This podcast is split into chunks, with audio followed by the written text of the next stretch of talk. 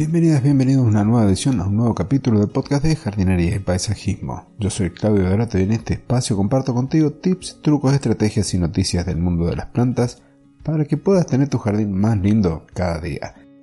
El episodio de hoy es un episodio especial para mí, porque tengo la posibilidad de compartir con ustedes una técnica de cultivo muy particular, las coquedamas. Pero no lo voy a hacer solo. Más allá de conocer la técnica y de haber hecho alguna que otra prueba, muy lejos estoy de poder dar clases de ello. Y por eso hoy nos acompaña una persona que ama las plantas tanto como nosotros mismos, que domina la técnica de forma magistral y además es una fiel oyente de este podcast vive en Buenos Aires, Argentina, y da talleres para que más personas puedan disfrutar de las plantas y de esta técnica en particular como lo hace ella. Pero antes de pasar a la entrevista, quiero que recuerdes nuestra plataforma de video cursos en cursodejardinería.com. Ahí vas a encontrar todo lo que necesitas saber para poder multiplicar tus plantas a partir de los distintos tipos de esquejes, para saber podar tus plantas, tus arbustos, para administrar los clientes que tenés si sos dueño de una empresa de jardinería y mucho más. Estamos en constante producción de clases nuevas, así que te invito a que pases, te registres si querés que te informemos cuando estén las nuevas en cursodejardinería.com. Y ahora sí, sin más rodeos, pasamos a la entrevista. Ella es Marcela Muraco y la pueden encontrar en Instagram como Coquedamas de Mamá. Hola Marcela, qué alegría que estés acá en el podcast y además de que seas vos en especial la primera invitada en esta sección de entrevistas. Hola Claudio, hola a todos, eh, gracias por la convocatoria. Marcela, quiero que nos cuentes en primer lugar un poco sobre quién sos y a qué te dedicas. Bueno, me presento, soy Marcela, nací en la ciudad de Buenos Aires, casada, tres hijos grandes, desde los 20 años trabajo en salud, estudié análisis de sistemas, Administración Pública a mis 50 y cuando terminé la carrera reemplacé los libros de administración por talleres de un sinfín de cosas que me gustan. Sé, por lo que hemos hablado antes, que las plantas están en un lugar muy especial en tu vida. ¿Cuál fue el recorrido que hiciste desde esa primer planta que llegó a tu casa hasta llegar a las coquedamas? Sí, las plantas están en el primer lugar de mis preferencias. Eh, un día mi hijo más chico me regaló un cactus y empecé a seguir cuentas de cactus en redes. Después vi que había talleres e hice uno de suculentas, después terrarios, cuadros vivos y por último taller de coquedamas. Con el tiempo el hobby de propagar suculentas y hacer terrarios con los cactus se dio su espacio a la técnica de coquedamas y a las plantas verdes. Fue entonces que consideré que la técnica merecía todo mi respeto y busqué un curso de jardinería básica con el contenido necesario de lo que debía saber para implementarlo. Encontré uno en el Círculo de Agrónomos de Buenos Aires de varios meses y a distancia, dado que por mi trabajo no podía hacerlo de manera presencial. Eh, lo hice, aprendí, aprendí tipos de plantas, sus características, sus tratos, y fue entonces que más segura empecé a transformar mis plantas y otras plantas verdes que compraba con la técnica que había aprendido. ¿Y qué fue lo que te sedujo más en las coquedamas? Eh, ¿Por qué coquedamas? Porque mi hija me hizo parte de un pedacito de la cultura japonesa cuando comenzó a estudiar el idioma japonés a los 14 años. Y coquedamas es una técnica botánica japonesa. Hoy Cielo tiene 25, prepara la tesis para su licenciatura en turismo y mientras tanto me acompaña en este proyecto. Hacemos coquedamas las dos, vamos a ferias, disfrutamos nuestras plantas y así seguimos conectadas con la cultura japonesa desde la botánica. Para quienes nos están escuchando, las coquedamas, o como también se las conoce, plantas sin macetas, es una técnica japonesa de más de 500 años en la cual se cultiva la especie elegida en una bola de musgo, que sería la traducción literal de la palabra coquedama. Pero no es tan simple como lo acabo de mencionar. Por favor, Marcela, ilustranos con más información, por favor. Sí, coquedama es una técnica que consigue cultivar plantas dentro de una bola de tierra y musgo, con un fin ornamental de bienestar y contemplación y, como dije, es de origen japonés. Como jardineros del hogar, ver que las plantas responden a nuestra dedicación y cuidado nos proporcionan bienestar. Si bien son técnicas muy distintas y persiguen distintos objetivos, hay una relación entre el bonsai y las coquedamas. ¿Cuál es esa relación histórica entre estas dos formas de cultivar plantas. La técnica bonsai logra cultivos en pequeños contenedores acotando el crecimiento del ejemplar elegido. Como bien dijiste vos, Coquedamas no cultiva en contenedores o macetas y su desarrollo es libre y definido por la propia planta. Eh, son cultivos diferentes, a mi entender, porque Coquedamas no modifica el crecimiento de la planta y bonsai sí. Eh, Coquedamas solamente cambia el modo de cuidarlas fuera de las macetas, como después veremos. Eh, la historia cuenta que Kokedamas surge de la posibilidad de acceder a los elementos de cultivo de bonsai. Los japoneses del imperio, sin posibilidades de acceder a los conocimientos necesarios y sin recursos, en la antigüedad creyeron recrear bonsai con Kokedama. Sin embargo, en su intento, dieron inicio a una nueva técnica de cultivo. Eh, la relación que tienen Kokedamas y bonsai es que, es que nos permiten eh, recrear jardines mini, con un ejemplar de desarrollo lento en coquedamas si no tenemos espacio, como puede ser una sansevieria enana eh, tan de moda últimamente. Además, con coquedamas podemos tener jardines colgantes, como vemos en Pinterest que las personas eligen colgar las coques. Pero también esta técnica puede lograr grandes cultivos, como por ejemplo una mostera bien grande y hasta un árbol dentro de una bola de musgo, porque como dije, no se cercena el crecimiento de los ejemplares. Una vez que aprendiste la técnica, de la que vamos a hablar enseguida, ¿qué fue de aquellas plantas que fuiste transformando? Bueno, al principio las plantas que transformaba las obsequiaba familiares, este, amigas y compañeras de trabajo, mm, con la intención que las coques prosperen saludables. Por supuesto que algunas vivieron y se adaptaron al hogar en que entraron y otras no. Entonces ahí tuve la oportunidad de aprender de esas que no se adaptaron. Eh, cuál fue el error, si los insumos utilizados no eran los correctos, si la planta y el lugar no fueron compatibles, o algo en el cuidado que sugerí no estuvo bien. Todo ayudó en el testeo de la técnica en los inicios de esta actividad que empezamos como un pasatiempo. Ahora vamos a lo que todos están esperando, la técnica para producir estas plantas sin macetas. ¿Cómo es, Marcela, la técnica original y cómo la llevas a cabo? Por lo que no es fácil conseguir todos los elementos originales aquí. Les cuento, la técnica original de cultivo de coquedama tiene los siguientes elementos principales.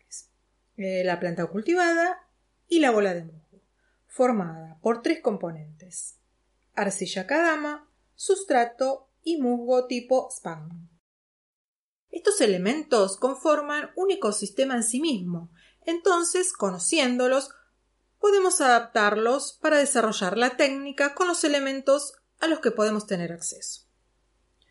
Bueno, ahora eh, voy a explicar la técnica de manera sencilla. Una vez que seleccionamos la planta previamente regada, la retiramos con cuidado de su maceta sin quitarle toda la tierra y sin dañar las raíces. Antes preparamos la tierra que deberá tener los dos componentes, acadama y sustrato para plantas de interior.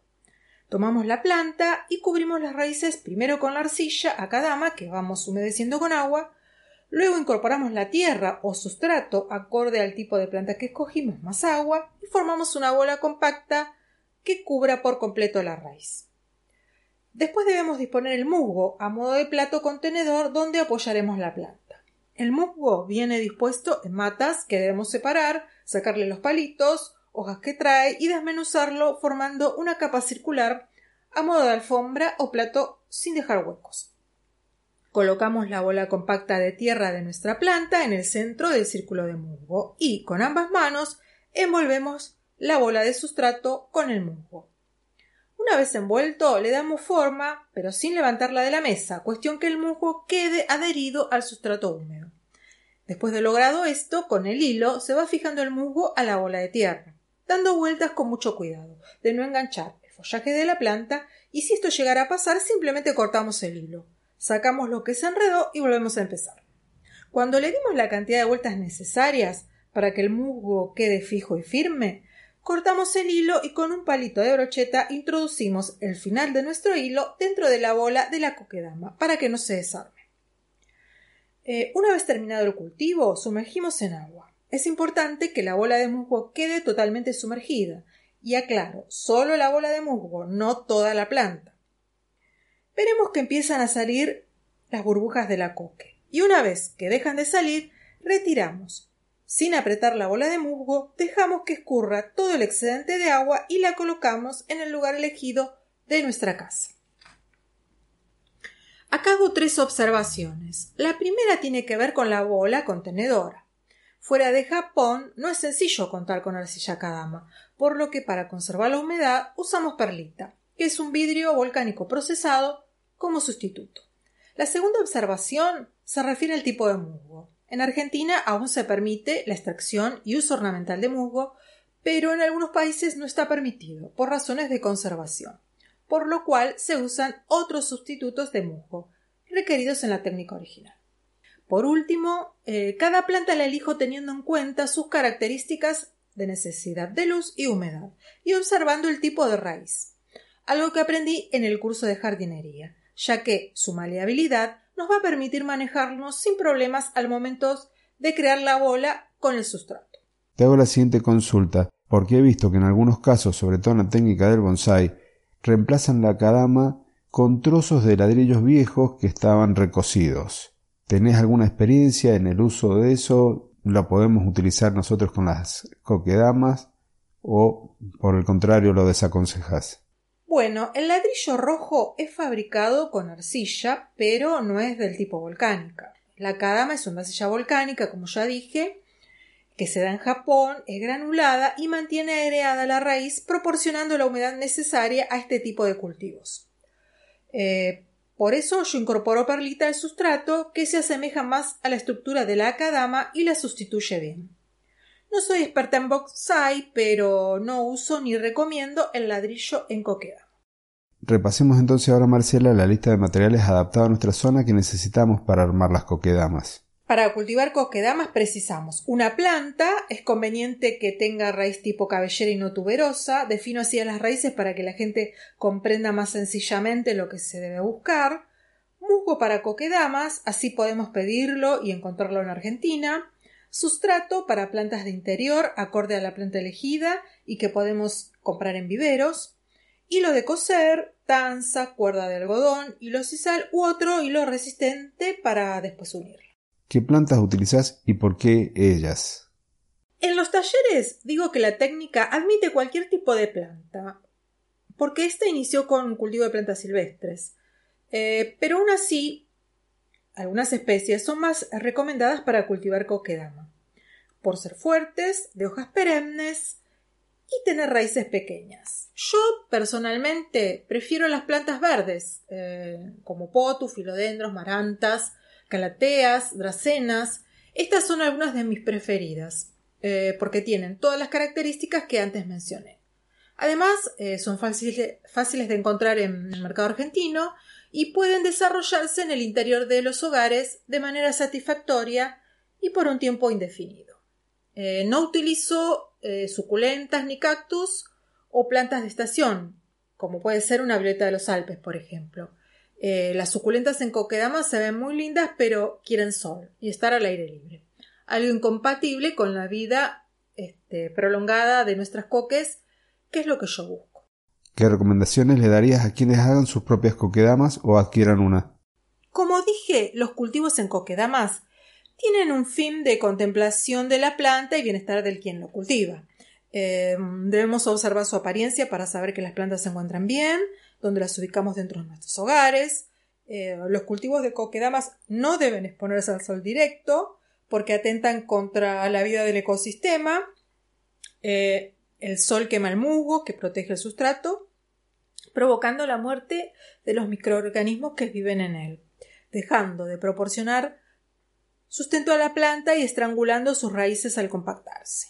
Eh, las coques deben hidratarse cada cinco días dependiendo de las especies eh, que cultivamos, temperatura y humedad en la habitación en que se encuentran, la época del año y el ciclo de la planta. Eh, como ven, son varios los factores que deben tenerse en cuenta a la hora de hidratarlas. Por eso, eh, de manera genérica, se recomienda regarlas una vez por semana en verano y semana y media o más en invierno. Bueno, Marcela, ya estamos llegando al final del episodio. Sé que además de impartir clases, enseñando esta técnica, vendes tus propias coquedamas bajo la marca Coquedamas de Mamá. qué servicio ofreces y cómo pueden contactarte. Bueno, eh, nos encuentran en redes, Instagram, Facebook, como Coquedamas de Mamá.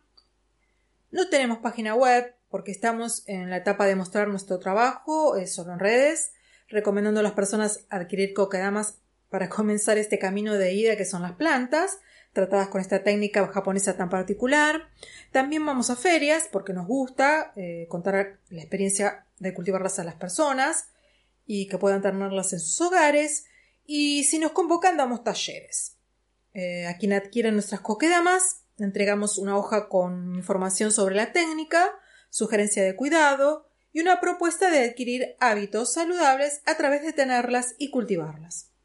Además, proporcionamos un servicio de mantenimiento porque, como dije, la intención es que vivan saludables y longevas como el pueblo japonés que dio origen a esta técnica.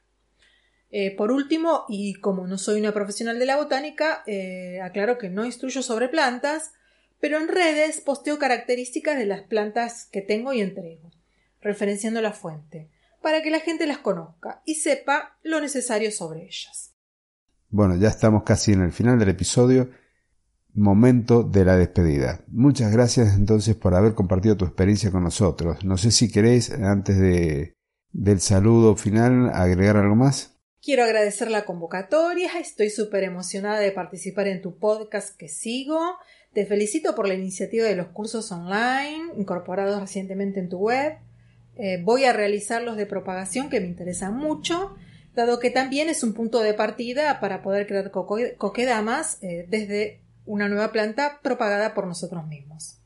Eh, mis saludos a todos y muchas gracias. Bueno, ya estamos llegando entonces casi al final, momento en donde vas a conocer quién es la afortunada o el afortunado ganador de una de las clases de nuestra plataforma cursodejardinería.com.